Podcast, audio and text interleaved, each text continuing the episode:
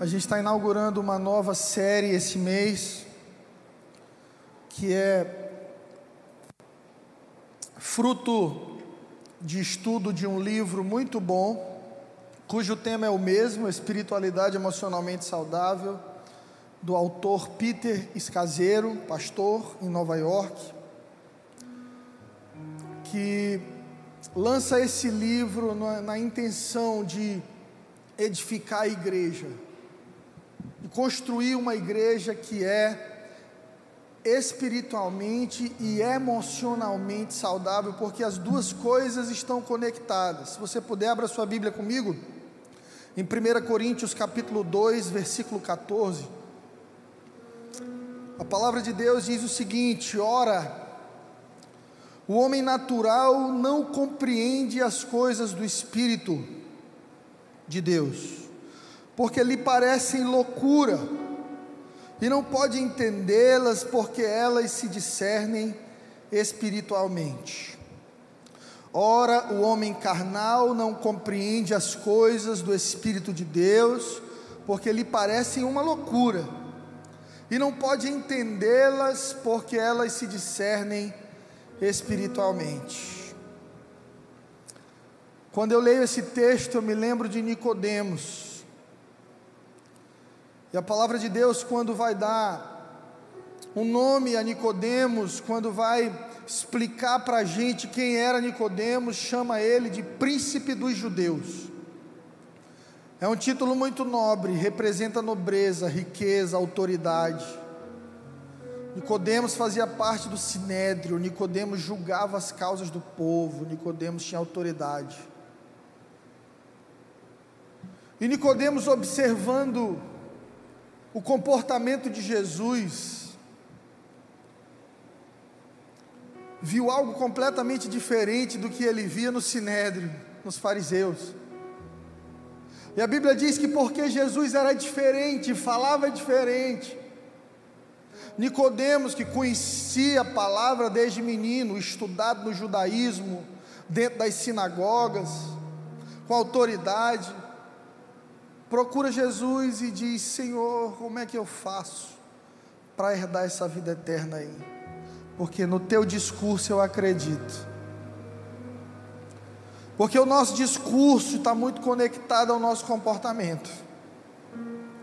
A Bíblia diz que fé sem obras é morta. Jesus tinha obras, caráter, simplicidade, amor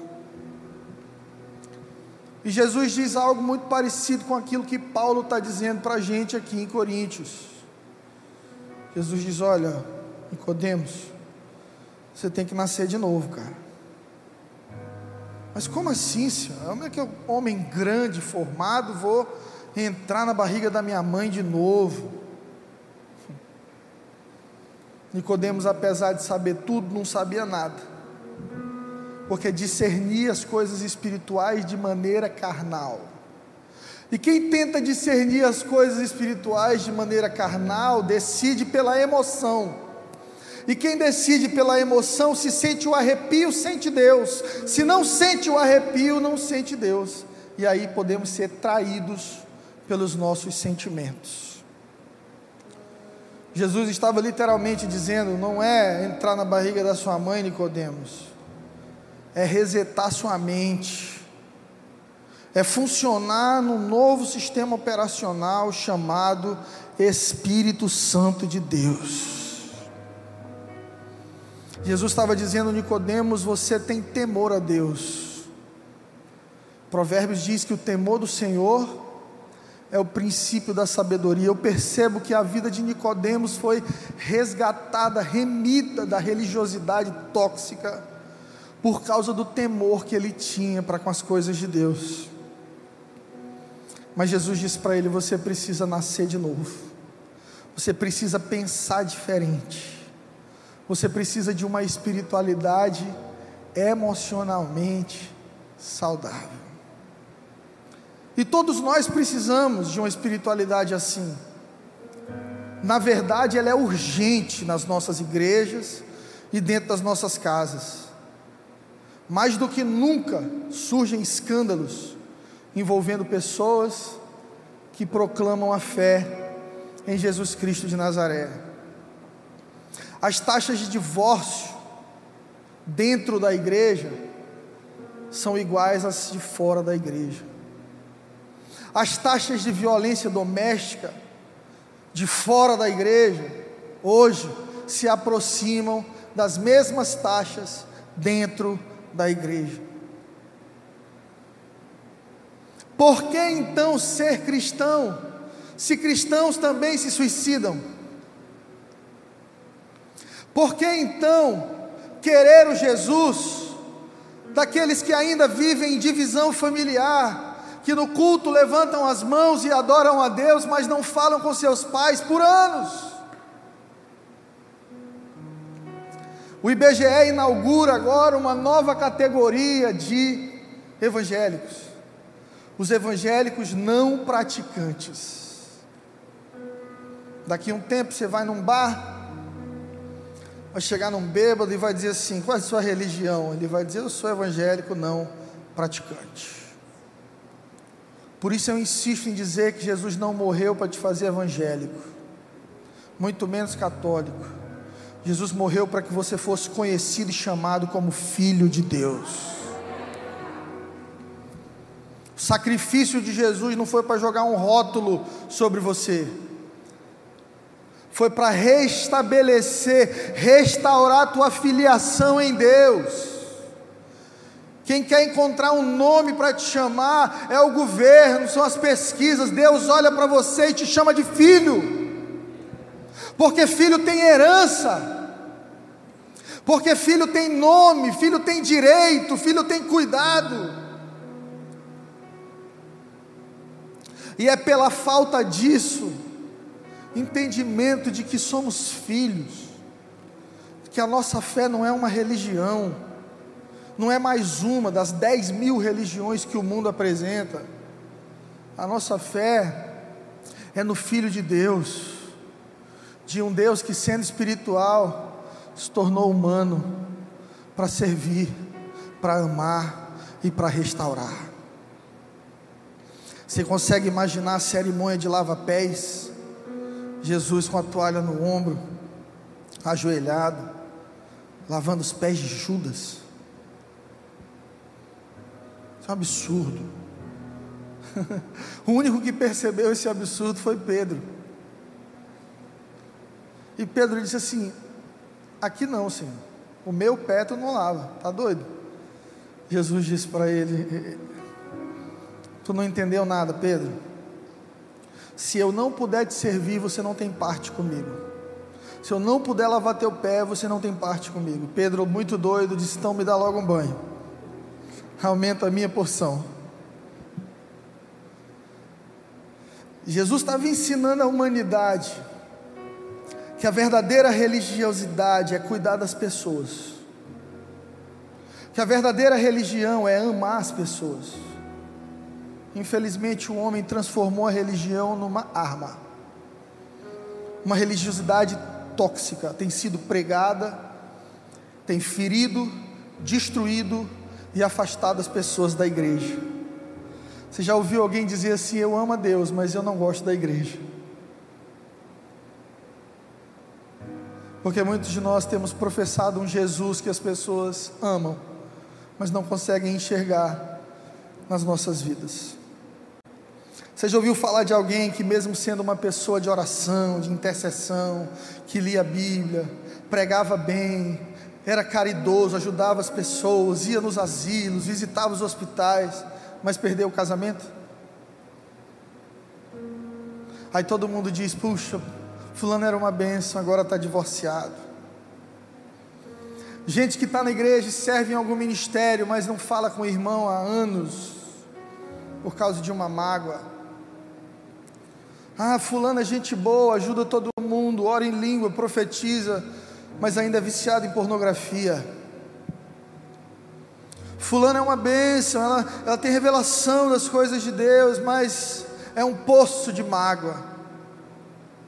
Pois é, se a nossa espiritualidade não for aliada a emoções curadas, nós estaremos vivendo apenas uma religião tóxica E a religião tóxica fere as pessoas e não apresenta a elas o verdadeiro evangelho do nosso Senhor Jesus Cristo.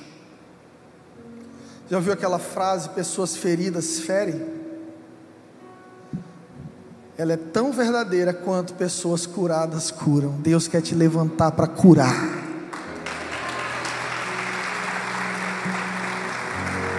Deus quer fazer de você cura. Nós precisamos abandonar e vencer velhas mentalidades, padrões. Permitir ser curado nas emoções para viver então uma espiritualidade emocionalmente saudável. Romanos 12, 2, abra comigo, eu amo esse texto.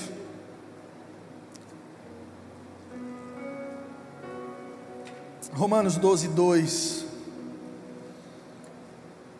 Nosso amado apóstolo Paulo diz o seguinte: Não se conformem com esse mundo, mas sejam transformados pela renovação do vosso entendimento, para que vocês possam experimentar a boa, agradável e perfeita vontade de Deus. Igreja, qual é a vontade de Deus? Como é que ela é para nós? Ela é boa, ela é agradável, ela é perfeita. Mas toda vez que eu leio esse texto, eu me pergunto por que, que a gente está cheio de gente na igreja, que conhece a palavra, que ama a Deus, que serve a Deus, mas não consegue experimentar uma vontade boa, agradável e perfeita. A grande verdade é que o Brasil está cheio de pessoas vazias dentro das igrejas, pessoas que amam as canções, pessoas que amam a presença, pessoas que amam a unção de Deus, mas não conseguem pegar tudo isso e convergir para uma vida transformada. Então começamos a crescer. Em 2023, talvez sejamos mais de 50% do Brasil. Mas de que adianta? Se continuamos nos divorciando, se a lei Maria da Penha está sendo usada para pastores, para líderes, para crentes, se permanecemos não tratando com a verdade, ferindo e sendo feridos. Pastor Peter Escaseiro, que escreveu esse livro, ele diz que não é possível que um cristão seja espiritualmente maduro e ao mesmo tempo permaneça emocionalmente imaturo. Não é possível que você seja um cristão maduro, sendo emocionalmente imaturo. Para que você alcance maturidade espiritual, Deus irá curar as tuas emoções. E essa é a boa notícia. Mateus 9,12. Jesus disse que quem precisa de médicos são os doentes. Jesus, porém, ouvindo-lhes, disse: Não necessitam de médicos sãos, mas sim os doentes. Ei, se você sente que alguma área da sua vida está enferma, foi justamente para alinhar e tornar a tua vida saudável nessa área que o sangue de Jesus foi derramado na cruz. Acabamos, estamos vencendo uma pandemia E as pesquisas apontam que o maior desafio para os nossos filhos, netos e jovens adultos atuais são as enfermidades da mente, ansiedade, síndrome do pânico, depressão, transtornos desenvolvidos por situações mal resolvidas dentro de nós. E Jesus não veio apenas para te salvar e curar as tuas dores externas, Ele quer curar as tuas dores interiores também. Talvez você esteja ferido por muitos anos, mas por instinto de sobrevivência você não parou para ser curado. Se aqui dentro comigo tiver alguém que já se acidentou gravemente, você sabe que no momento do acidente, no momento que você é ferido, você não sente a dor. A adrenalina ela faz com que você sangre sem perceber. E é isso que tem acontecido na alma de muitos dos nossos irmãos, feridos, magoados, traídos, abusados, machucados, e que por instinto de sobrevivência continuaram andando, mas nunca pararam para tratar aquela ferida e buscar restauração. Você precisa mostrar o seu lado doente para Jesus, para que ele possa curar. Mateus 12, versículo 9. Jesus vai curar um homem aqui, que é conhecido como o homem da mão mirrada, da mão atrofiada. Ele estava na sinagoga com os sacerdotes.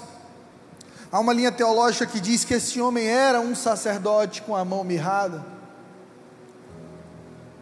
E a grande verdade é que esse homem tinha um lado feio. O lado feio é o lado que ninguém quer mostrar, né? A gente está na geração do, do Instagram.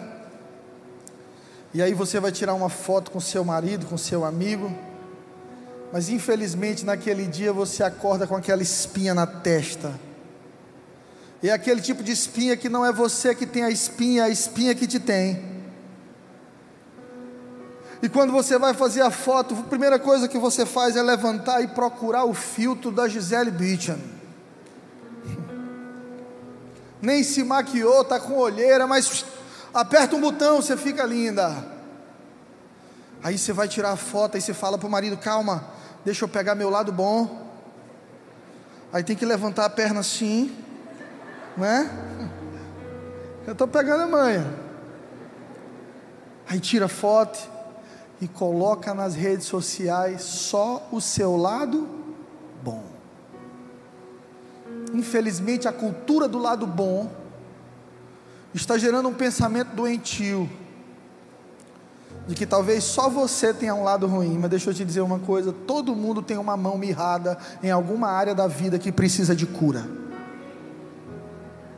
Está vendo essa pessoa do seu lado aí?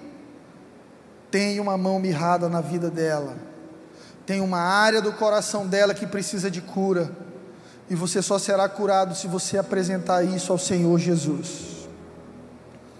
E partindo dali, chegou à sinagoga deles, e havia um homem que tinha uma das mãos mirradas, Mateus 12, 9. E eles, para acusarem Jesus, interrogaram, dizendo: É lícito curar nos sábados, Jesus? E Jesus lhes disse: Qual de vocês, tendo uma ovelha, se no sábado ela cai numa cova, você não lança a mão dela e a levanta?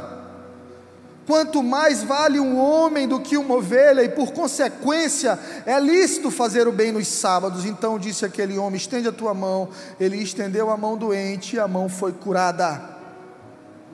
Posso ouvir um glória a Deus? Nós temos aqui duas coisas a observar. A primeira delas, a religião não está preocupada com o homem, está preocupada com a lei.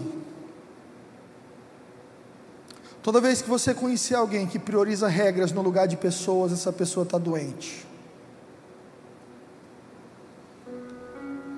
Quando as pessoas pegaram uma mulher adúltera e colocaram diante de Jesus, a regra mandava matar. Jesus disse: é para matar, é verdade atira a primeira pedra quem não tiver pecado. E a Bíblia diz que todo mundo foi se auto-apedrejando e foi embora. Jesus olha para ela e diz: Eles não te condenam, eu também não. Vai e não peques mais. Esse é o Evangelho da graça de Jesus. As pessoas na sinagoga estavam mais preocupadas com o sábado do que com a cura de alguém. E a gente vive nas gerações dos porquês. Pastor, pode tatuagem? Pastor, eu posso deixar só o bigode ou tenho que deixar o cavanhaque? Pastor, posso raspar o cabelo do sovaco? Claro, você não é o Chewbacca do Star Wars. Queremos um pode e não pode, queremos regras, quando Deus não se move por regra, mas por relacionamento. Quem é forte na regra é fraco no relacionamento. Entenda isso: quem é forte na regra é fraco no relacionamento. Deus não quer que você faça o certo por medo de ir para o inferno. Deus quer que você faça o certo, porque viver longe da presença de Deus já é o inferno para você.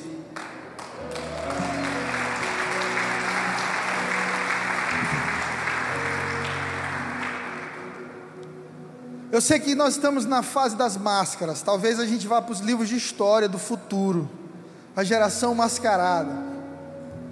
Mas você não precisa usar máscaras com Jesus. Você pode mostrar para Jesus o seu lado ruim. Você pode mostrar para Jesus a marca da ferida que o mundo, que a vida fez em você. No livro de Apocalipse, o último livro da Bíblia, capítulo 3, versículo 15, nós temos aqui um conflito entre a visão do homem e a visão de Deus. A igreja de Laodiceia era uma igreja com uma autoimagem ferida, uma autoimagem errada. Você conhece alguém que tem uma autoimagem errada? Já conheceu uma menina que era linda, todo mundo chamava de linda, mas ela se achava horrível? Já conheceu um cara cheio de valor, trabalhador, mas que queria morrer porque ele não conseguia ver valor na vida dele? São pessoas com autoimagem deformada. Todo mundo consegue ver o seu valor, você não consegue. E às vezes essa autoimagem deformada também pode ser para cima, você se achar mais do que aquilo que você é. É gente que bate a mão no bolso e diz: Ó, oh, Deus é comigo, prosperei no meio da pandemia, sou rico, estou bem, só que Deus não julga saldo bancário, Deus observa obras. Deus não observa saldo bancário, Deus observa obras, porque fé sem obras é morta. Apocalipse 3,15: o Senhor diz: Eu conheço as tuas obras,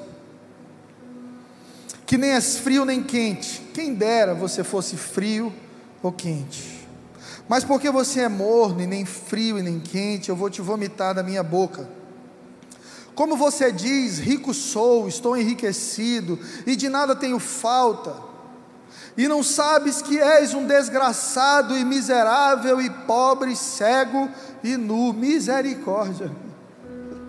Imagina você bater um papo com Deus e Deus olhar para você e dizer assim: Ei, você acha que está muito bem, você é miserável, pobre, cego, nu, desgraçado.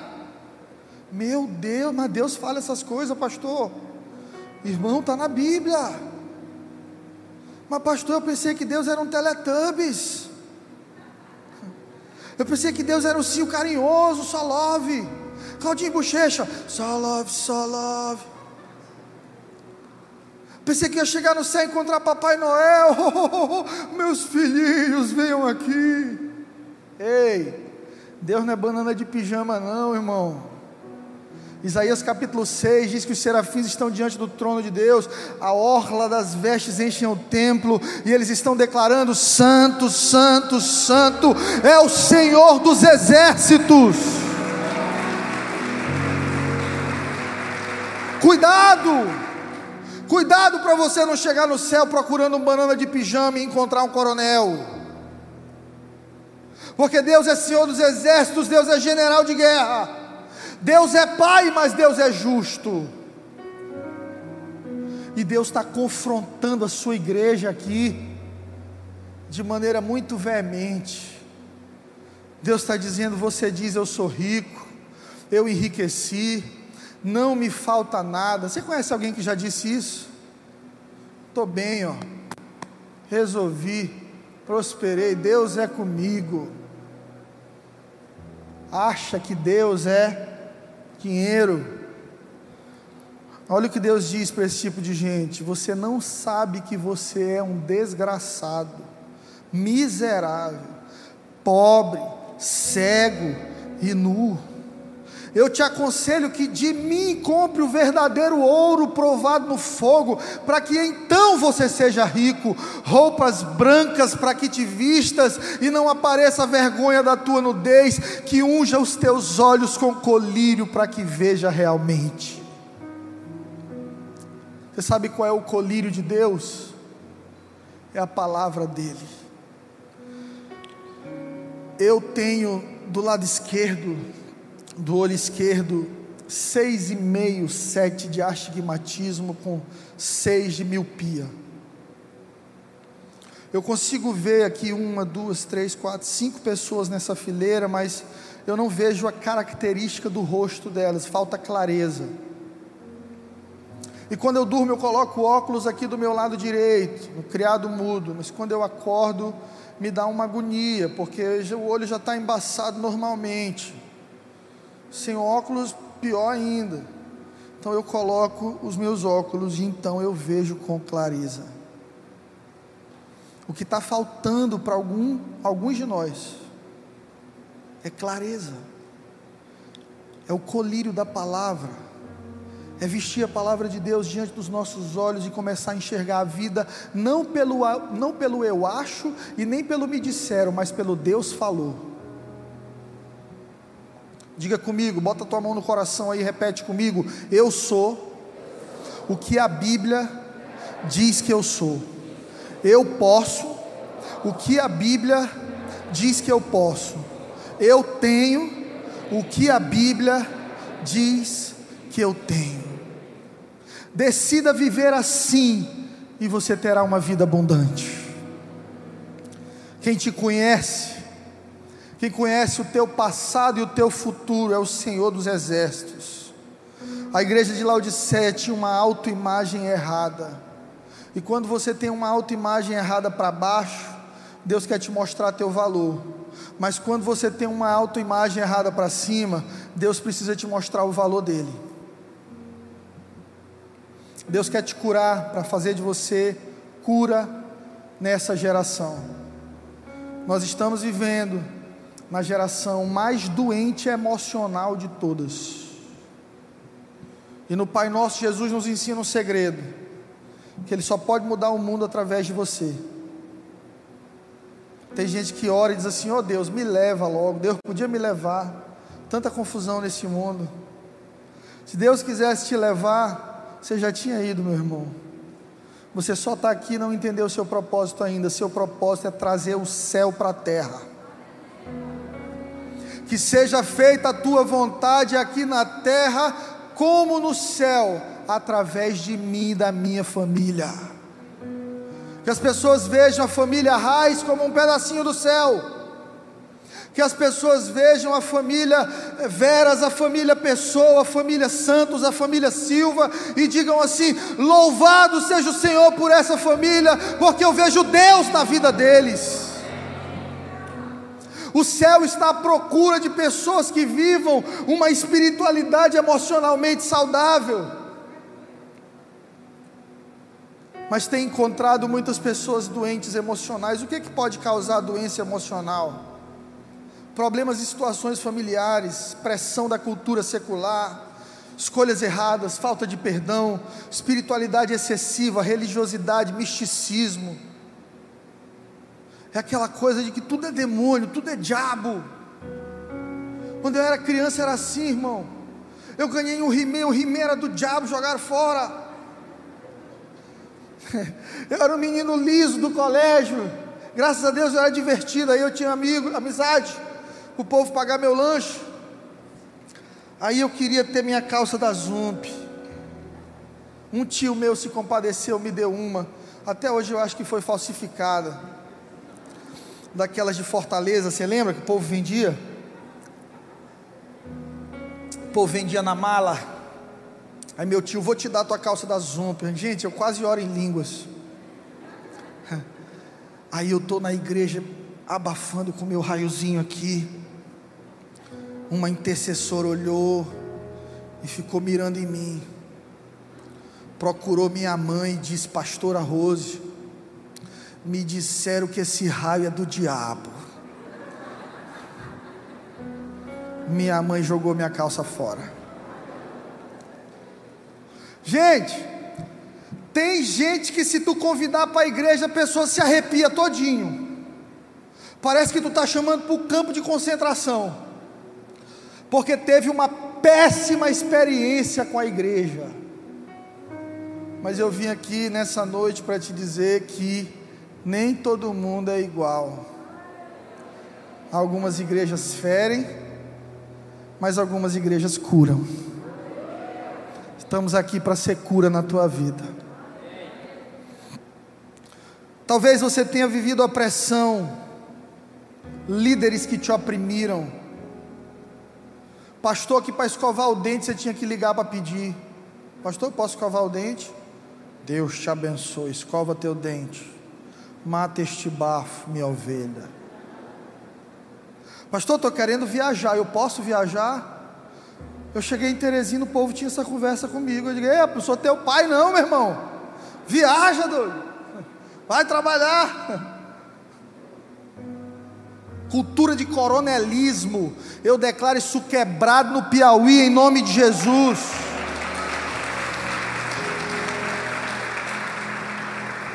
Você tem um Pai eterno. Você não é julgado por Deus pela sua performance.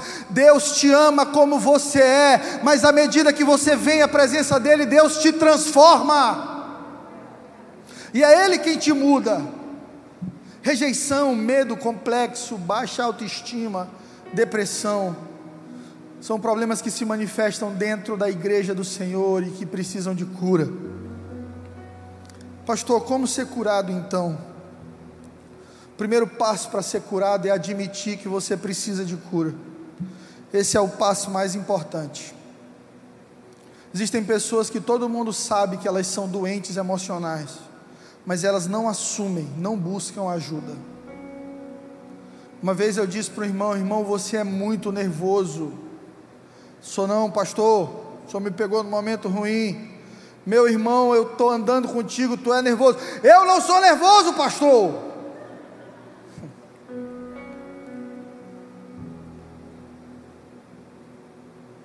Aí outros vão por outro lado. Eu não precisa de chorar, não, pastor. O povo chega na igreja fica chorando. Loucura. Negócio de se emocionar. Tudo se emociona, tudo, se emo... tudo é uma emoção. Eu não tenho essas coisas, não. Tem gente que o pai e a mãe morrem e não derrama uma lágrima. Aí justifica dizendo: Eu sou forte. Você não é forte, você é bloqueado emocional. Você foi tão ferido na infância e na adolescência que você criou uma casca e disse: Ninguém mais passa dessa armadura e me machuca novamente. Bloqueados emocionais são filhos de pais ausentes, doentes e frios. Anota isso: quem reconhece as suas dores é menos doente do que quem se faz de forte e perfeito.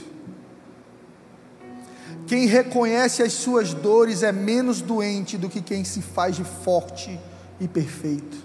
Você conhece alguém que nada abala ela, ela está sempre bem, nunca tem problema, é, todo mundo é que é exagerado. Às vezes o problema ali é mais profundo do que daquele que consegue derramar uma lágrima.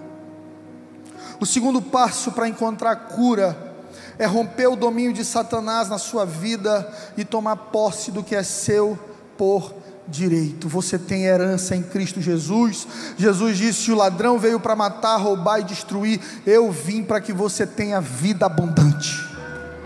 Ei, vida abundante não é só na eternidade, não. Não, quando morrer eu paro de sofrer, pastor. Aqui na vida é sofrência. Aqui na vida é sofrer mesmo, é perder, é tudo errado mesmo. Lá no céu eu paro de sofrer. Está errado, você está desperdiçando sua vida. Deus te colocou nessa terra para governar. Deus quer entregar governo e vida abundante para você.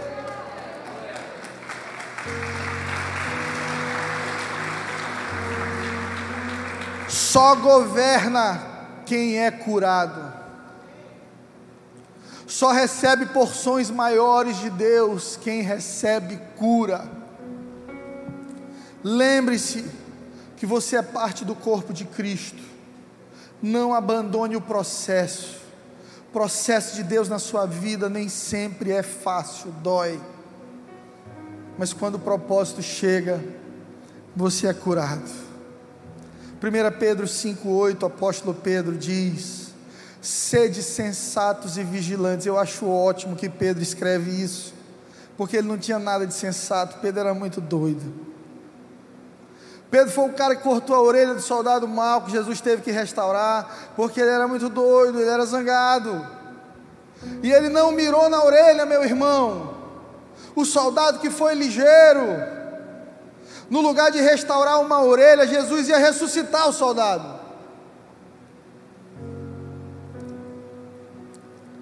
Isso é ótimo, porque a gente pode olhar para a caminhada de Pedro e a gente vê um Pedro e no final a gente vê outro. Porque com Deus o tempo te melhora, com a religião o tempo te piora. Tem gente que está 20, 30, 40 anos dentro da igreja só falando mal dos outros, não muda nada, nunca mudou de vida. Os filhos não querem saber da igreja, porque vem um discurso na igreja e em casa vem um outro comportamento. Quer saber se eu sou crente, irmão? Pergunta para Ana Vitória, para Flávia, para Samuel, para Isabel, que mora comigo há 10 anos.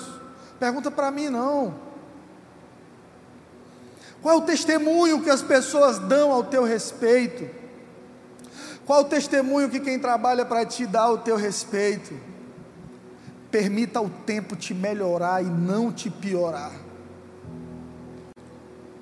com o passar do tempo, que você não perca o primeiro amor, mas que o teu primeiro amor se torne o maior e único amor.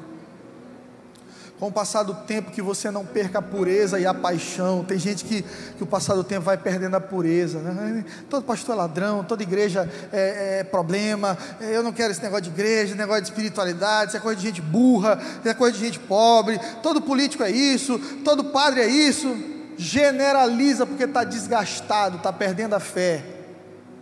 E fé é algo que você precisa guardar, por isso Paulo disse: guardei a fé. Porque sua fé às vezes é um cristalzinho, qualquer escândalo, qualquer coisa rompe, fere, machuca. Por isso, meu conselho para você é que uma espiritualidade emocionalmente saudável primeiro aspecto dela é quando você tira o olhar da jornada do outro e coloca na sua. É quando você para de olhar para a vida do outro e começa a olhar para a sua. É quando a tua conversa na mesa não é mais a paz, tu viu que fulano divorciou, tu viu que ciclano se tatuou, tu viu que fulano de tal cortou o cabelo, pintou de branco, tu viu que é, é só tu viu que, tu viu que e ainda usa desculpa de que é peso de oração. Eu tenho um peso de oração para compartilhar com vocês do ciclo de oração. Irmão fulano está roubando. É sempre a vida do outro. Primeiro sinal de que você está sendo curado é quando você começa a olhar para você. Alguém chega para ti, deixa eu comentar contigo um negócio que aconteceu. Não, obrigado. Estou ocupado demais com a obra de Deus na minha vida eu estou ocupado demais com a, com a obra de Deus na minha vida. Sede sensatos e vigilantes. O diabo, vosso inimigo, anda ao redor como leão, rugindo e procurando a quem possa devorar. Resisti-lhe, permanecendo firmes na fé conscientes de que os irmãos que vocês têm em todo o mundo estão atravessando os mesmos sofrimentos. Quem sofre tem a tendência de achar que está sofrendo sozinho. O abandonado pensa, eu sou o único que foi abandonado. O deprimido pensa, eu sou o único que está com a vida assim. O que está em situação financeira complicada pensa, só dá errado para mim. Essa é uma mentalidade de vitimismo. Ei, você não pode escolher ser vítima, problemas acontecem na vida de todo mundo, mas ser um vitimista é escolha sua. E a Bíblia não diz que você é mais que vitimista, diz que você é mais que vencedor. Mais que vencedor, diga comigo, vence dor. Vencedor. As dores virão, e você as vencerá em nome de Jesus. Seja sensato. Quando o inimigo quer te destruir, ele te isola. Você já assistiu Discovery Channel, Animal Planet? O leão está caçando na África. Aí tem os bichinhos tudo juntinho bebendo água. E tem sempre o lerdinho. Ele fica para trás. O que, que acontece? ele vira o jantar da família do Simba. Isolamento, distração, faz com que você perca o fluxo das bênçãos de Deus. Você sabe que tem muita gente que até hoje não voltou para a igreja ainda, não porque não possa ter voltado, mas porque se distraiu. Você que me assiste no YouTube, se assistir culto pelo YouTube, mata a tua fome espiritual. Quando você tiver fome de comida, assiste Masterchef também. Não mata a fome. Tem um poder em congregar. Isso aqui tem um poder maravilhoso, gente. A palavra diz: ó, quão bom e quão agradável é que os irmãos estejam em unidade, em união. Deus olha para esse negócio aqui cheio de máscara e diz: essa é a minha igreja que atravessa pandemia, atravessa crise, atravessa enfermidade, mas não se entrega. 1 Coríntios 12, 12, Paulo diz: ora assim como o corpo é uma unidade, embora sejam muitos membros e todos os membros, sendo muitos, um só corpo, assim também com respeito a, com respeito a Cristo. Eu quero te dar uma chave, uma chave para a tua vida espiritual, porque o diabo ele joga sempre igual, é sempre a mesma jogada. Quando o inimigo tem um projeto para a tua vida, a primeira coisa que ele faz é tentar te isolar. E muitas vezes a ferramenta para nos isolar é a ofensa. Se é ferido, se é contrariado, se é machucado. Alguém te diz algo que você não gosta, alguém não faz do jeito que você queria, e você vai dando passos para trás. Porque a insegurança vai dizendo: não te envolve de novo, não, não te abre, vão te ferir, vão te ferir, e você vai se isolando. À medida que você se isola, o inimigo tem poder sobre você. Tem esposa que diz para o marido: já vai para a igreja de novo, rapaz. Não é possível, agora está doido, quer virar pastor. Eu lembro de um casal que eu cuidei, que o cara era adúltero, infiel, e ele se apaixonou por Jesus, ele era louco por mim, porque ele queria cantar, ele queria ser cantor sertanejo no mundo. Aí ele vem para a igreja agora, ele queria cantar louvores. Aí ele cantava igual o Zezé na igreja, era um negócio engraçado. Ele me amava, ele me amava. Eu lançava CD e comprava 10 para dar para os funcionários. Aí eu botei ele no louvor, dizia, cara, até o nosso Zezé, fica aí, meu irmão. Deus vai te usar. Ele ia para o ensaio, um dia a esposa dele disse para ele: Agora é só igreja, tá maluco, tá doido? Larga esse negócio de igreja, fanático. Ele largou. Ele largou a igreja e largou ela. Infelizmente. Tem marido que diz para a esposa: você está envolvida demais na igreja. Para que tudo isso? Toda hora é culto, toda hora é reunião. Larga isso de mão. Eu quero um amigo normal para a gente. Agora é só crente nessa casa, pelo amor de Deus. Eu quero amigos normais. O que é um amigo normal, gente? É aquele cara que chega, alô, alô, eu cheguei, eu estava ficando doido, bora beber. Copinho de uísque na mão, baseadozinho enrolado aqui do lado, olhando para tua esposa de canto. Cuidado com o espírito de Vitão.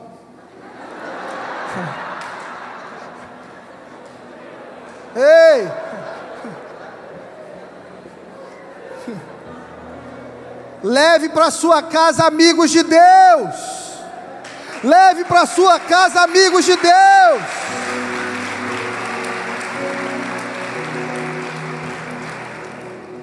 O governo da sua casa está na mão daquilo que você prioriza. Quem você tem priorizado ali? Eu vim aqui para te estimular a priorizar Deus. Deus em primeiro lugar, Deus em segundo lugar, Deus em terceiro lugar, e você nunca estará em segundo, Deus vai te promover. Terceiro ponto para a gente finalizar, em como ser curado nas emoções. Primeiro ponto, cresça. Terceiro ponto, na verdade, cresça, você não é mais um bebê. Tem gente emocionalmente com a síndrome do Peter Pan. É sempre uma criança emocional, um bebê emocional. E o apóstolo Paulo, em 1 Coríntios, capítulo 3, versículo 1, fala para esse tipo de gente. Ele diz: Irmãos, não vos pude falar como, pessoas espirituais, mas como pessoas carnais, como crianças em Cristo. O que eu dei para vocês beberem foi leite, não alimento sólido, porque vocês não podiam recebê-lo, nem agora, nem ainda agora podeis, porque vocês ainda são carnais. visto que no meio de vocês, entre vocês, existe todo tipo de inveja e de discórdia. Como saber se você vive uma espiritualidade doentia? Você está mais envolvido em discórdias, invejas e assuntos negativos do que na mudança de vidas. Você está mais envolvido no, no fuxico gospel. Quem foi que foi que fizeram? Deixa eu ver o que aconteceu essa semana, do babado gospel. É sempre um escândalo que você vai colocando dentro da sua mente para minar sua fé, para roubar sua pureza. Quer uma dica? Olha para Jesus. Os homens sempre vão te decepcionar. Coloque seus olhos em Jesus. Coloque suas expectativas em Jesus. Não seja um bebê espiritual.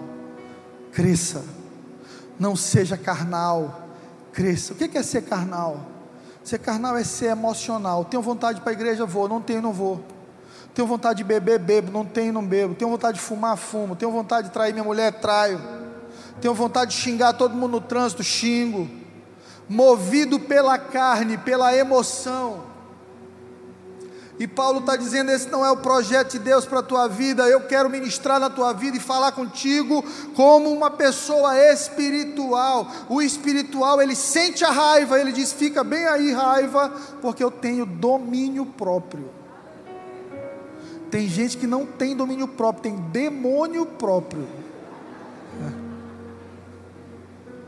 Eu quero te dar seis dicas de como identificar um religioso, para que você se autoanalise e para que você analise pessoas que estão próximas a você, para que você viva num ambiente saudável emocionalmente. O primeiro, algumas pessoas são excelentes pregadores, talentosos, mas em casa não são maridos e pais carinhosos. Se a pessoa fala de Jesus com amor, mas não dá bom dia para o porteiro, trata mal o garçom e o gari, sai fora. A tua fé precisa ser manifesta em todos os ambientes da sua vida. Tem gente que trata bem o pastor, mas o porteiro da igreja nem dá boa noite. Que tipo de fé é essa? Que só é promovida a quem a gente ama, a quem a gente tem carinho. Você pode ser um pregador talentoso e não ser um marido, um pai carinhoso em casa. Segundo ponto, você pode liderar um GC e ser um inseguro que nunca ouve 100% e sempre tem algo a ponderar sobre a justificativa de pensar e dizer sua opinião. O nome disso é orgulho, é ego. Recentemente eu estava abastecendo meu carro, eu olhei para o frentista no final e disse: Deus te abençoe. Ele disse: Te abençoe também. Eu falei, mas eu falei primeiro. Ele, não, mas eu falei segundo. A glória da segunda casa é maior que a da primeira. Eu falei, é, mas eu, eu que abasteci e te abençoei. Ele, não, no final estou te abençoando. É gente que não consegue ouvir um Deus te abençoe, que acha que o outro está se colocando acima. Problema de insegurança. Terceiro, você pode memorizar a Bíblia toda e não ter consciência de que você luta com a depressão e com a raiva, sempre culpando os outros pelos seus problemas. Tem gente que tem problema com raiva, precisa ir para o psicólogo se tratar. Ei, psicólogo é uma profissão de Deus, psiquiatra é uma profissão de Deus, Deus criou a medicina. O problema é que a igreja do passado demonizou transtornos e problemas mentais. Eu creio que a igreja que está nascendo hoje vai redimir isso dentro da igreja. Tem coisa dentro da igreja que não é espiritual, é mental, é tratamento, é terapia, é conselho. Toma um remédio, se submete ao cuidado médico, para que você possa vencer. Você pode orar e jejuar regularmente, mesmo assim criticar todos ao teu redor, justificando como discernimento. Eu tenho um discernimento que fulano não presta. Eu tenho um discernimento que fulano lava dinheiro. Não, porque ninguém fica rico nesse tempo curto assim não. Tem gente que quando morrer é um caixão para o corpo e outro para a língua. E não há espiritualidade emocionalmente saudável sem domínio sobre a língua. Deus te deu uma língua para abençoar e não para amaldiçoar. Tem gente que diz: o inimigo está se levantando na minha vida, pastor. Eu estou no meio de uma guerra espiritual, quando na verdade você está fugindo de conflitos que você deveria resolver. Você coloca a culpa no diabo daquilo que só você pode e precisa mudar. A gente está na moda agora de todo mundo que atropela alguém, que mata alguém, diz que teve um problema na cabeça. Primeira coisa que o advogado diz: estava sob efeito disso, sob efeito daquilo. Sabe o que acontece? Até livra a pessoa de uma pena pesada, mas nunca transforma, porque só o que transforma a vida de um homem e de uma mulher é autorresponsabilidade, amor, perdão, pequei, olhei o que não devia olhar, falei o que não devia falar, pensei o que não devia pensar. Deus me perdoe e me transforma. Jesus conta a história de dois homens que foram orar. Um deles era um pecador que não tinha educação religiosa, e o outro era um fariseu. Os dois ajoelharam no altar. O fariseu olhou para o lado e disse: Deus, obrigado, porque eu não sou igual aquele cara ali. Obrigado, meu Deus, porque eu sei que eu sou filho, eu sei que eu tenho uma herança, eu dou dízimo, eu, eu, eu, sou, eu sou cristão. Obrigado, obrigado. O pecador ajoelhou e disse: Deus, tem misericórdia de mim, eu sou pecador, eu não deveria nem estar aqui, eu não mereço, mas eu te peço, tem misericórdia. Jesus perguntou para os discípulos: qual dos dois saiu justificado? O que te justifica não é a perfeição, é a sinceridade. Isso aqui não é o clube dos santos de Teresina, é o clube daqueles que descobriram que não podem viver mais sem Jesus.